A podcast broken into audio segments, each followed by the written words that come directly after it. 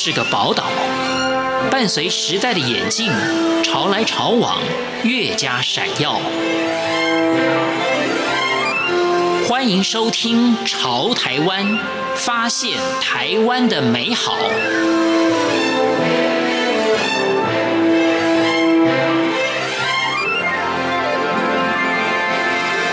迎收听《潮台湾》，我是徐凡。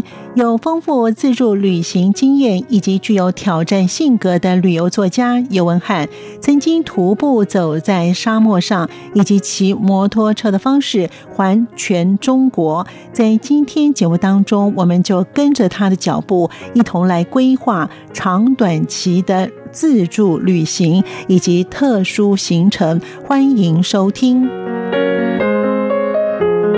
旅游虽然开心，但是在衣物的装载方面是需要一些技巧的。旅游作家尤文汉也分享了他的方式。我跟大家分享一下哈，在就是我出去旅行的话，一般都怎么样来收拾这个行李？收拾行李其实很重要的，因为现在很多人出去出国旅游，他选择可能。不一定是那种传统的航空公司，嗯，那我们知道一般的这种廉价航空公司，它的行李都是要额外付钱的，嗯，一件行李就是九百块钱嘛，多买就是等于要多花钱的意思，嗯，所以行李收纳就变成一个非常重要的工作。你要如何在这么小的空间里面，这样的重量里面，然后把它整个空间使用的这种极大化。然后利用的更完善一点，所以就涉及到这个行李收纳的技巧。我这边的其实自己个人的经验都是提供给一些自助旅行者，可能更加的合适，因为自助旅行者他可能在刚刚提到的，他考虑到的这种出行的方面，就会选择到一些比较廉价航空啊，或者是这种方式才会涉及到这个层面。假如说你一般在行李收纳，我个人的习惯是，我通常不管我出去的时间的长短，我最多就是带三套这个换洗的衣物。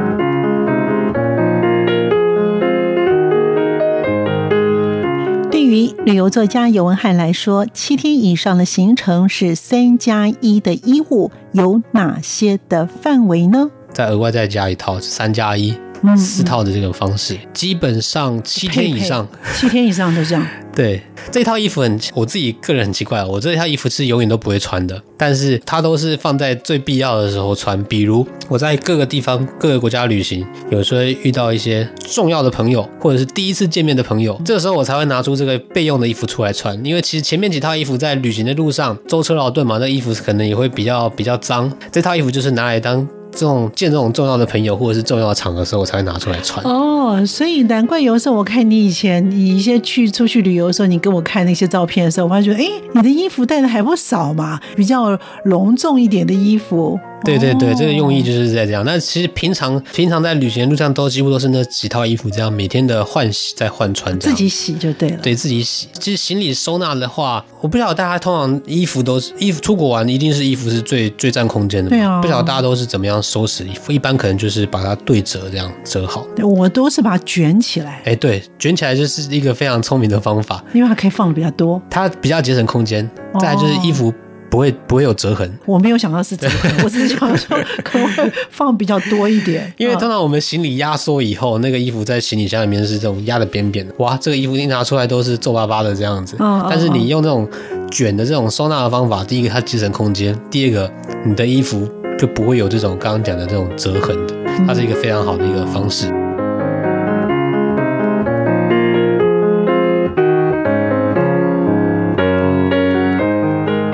其实收纳衣物还有一些小撇步，有什么呢？旅游作家尤文汉他也说，在这个行李的这种收纳的习惯上，我还会带几样可能一般人出去比较不会用到的东西，但是通常我都会，尤其是时间长的这种旅旅程的时候，我都会携带在身边。第一个就是童军绳。人家很奇怪，哎，为什么要带童军绳？对，而且你不是说收行李要节省空间吗？你还带一个这个童军绳要做什么？对，那我刚刚提到，我出国的时候有饭店住的时候，我会洗衣服嘛。但是饭店它不一定会提供数量足够的衣架，甚至有一些青年旅社，它甚至没有衣架。哦，你的童军绳只要两个地方找到地方绑起来以后，它可以当一个简单的这种晒衣。我去到东南亚的这个国家，气候都非常炎热嘛，我衣服基本上晚上一洗，根本就不用脱水晒，隔天早上就干了。你带一条童军绳，它功能非常方便。它第一个它可以当你的晒衣架，嗯、然后第二个就是说你平常捆包行李，我们出国会买一些东西嘛，你要打包或是要做什么时候，就是非常好的作用。所以同旅程等于是我出国都会放在我行李箱里面的一个一个东西。再来另外一个，嗯、这个东西是铝箔纸，铝箔纸这是我以前在的学习担任这个领队这个培训课程的时候，听到一个前辈他分享，他们这种专业的领队其实出去的时候，他第一个要考虑更多的是他这些客人遇到紧急状况的时候。那他说带铝箔纸的时候，我想说，哎，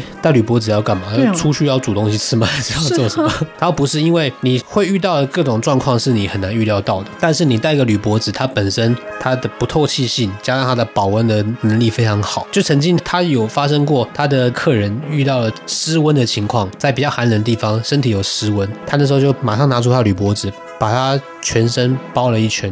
那现在其实有一种更方便的东西叫做急救毯，它也是类似这种铝箔纸的这种造型。当你可能身体湿了，然后有这种湿温的现象的时候，薄薄的一张，但是你罩在身上，它可以把你的热量锁在这个毯子底下，就跟铝箔纸是一个同样的一种概念。比方说你去登山啊，或者是有一些到，比方冬天。很多人到日本可能会去到黑布利山嘛，高山上，然后又是非常寒冷的地方，或北海道。那你突然哎，衣服带的不够了怎么办？或者是有意外情况、紧急情况发生的话怎么办？它不是说必备，可是它等于是有急救的这种性质。紧急需要的话，哎，有这东西是非常好用的。可能你在外面露营的时候，对你的睡袋不够保暖的话，你也可以把它盖在身上。所以你去蒙古或外蒙的时候，非常寒冷的时候，你自己露宿在外面的时候，搭帐篷的时候，你有放急救毯？因为它第一个它不怎么占空间，第二个它是实用性非常高的一个东装备。可能尤其是你对于去到这种陌生的地方、陌生的国家的时候，嗯、不会了解当地的那个就是这种日夜温差也好，还是说它那边气候的变化也好，这我们是没有经验的嘛。所以你带上这些东西，它等于是在紧急的状况底下，你可以拿出来使用。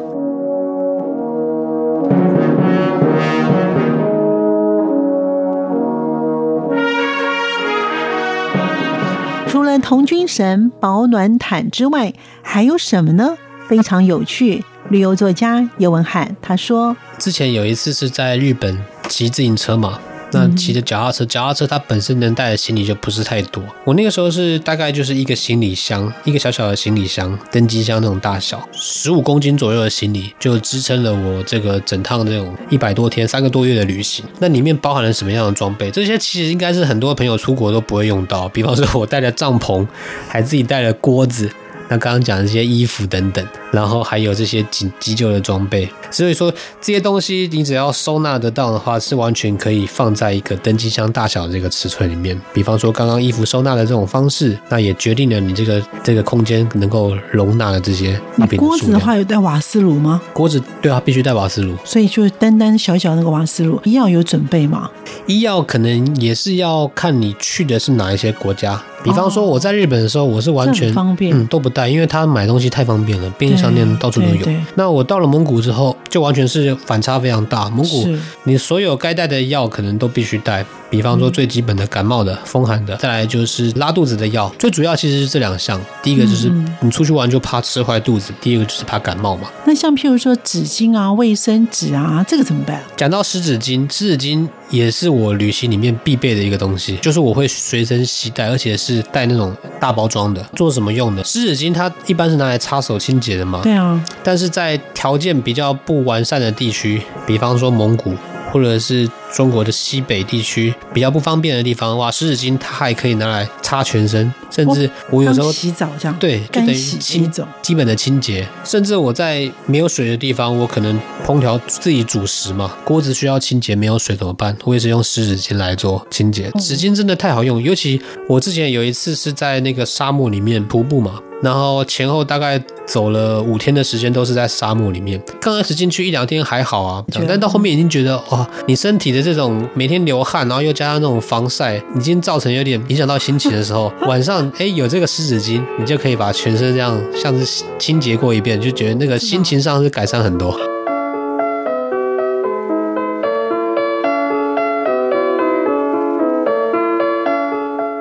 旅游还是需要有目的的探访，而旅游作家尤文翰，他也说明了他自己的方向。其实我这边我会建议大家到一个地方，尤其到陌生的国家的时候，你要最快速建立起对一个地方或是一个国家的认识。很值得去的地方就是当地的博物馆。博物馆可能一般对文化比较没兴趣的人，他不会排入行程。但是你到了这个博物馆，你可能只要花半天的时间，你就可以很完整的建构出你对一个地方的认识。人家问你说这个地方有什么特色啊，或者是他们的这种生活习惯是什么啊？这样的话，你会好像哎，好像城市都一样嘛，没有什么太大的印象。但是你到了博物馆之后，就是你可以在很短的时间里面，哎，掌握到这个地方的人他们是从哪里来的，然后他们过去的历史是怎么样。所以我到每个地方旅行的话，第一个会去拜访的。当地的这些文化馆、文化资料馆或者是博物馆，我都会腾出半天的时间，尤其是在刚刚到达那个地方的时候，我会放在第一天的上午就先去这个地方了解。旅行是一个很好接触各种不同文化的那种方式。我觉得如果你到个地方纯粹是那种度假旅游的话，会是比较可惜一点。我觉得这是一个非常难得的这种体验，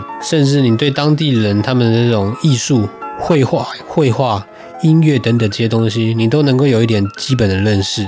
这个东西是你透过这种手机跟网络，一定是能也能够获得吗？跟你亲身经历、身临其境那种感觉，还是有很大的差异。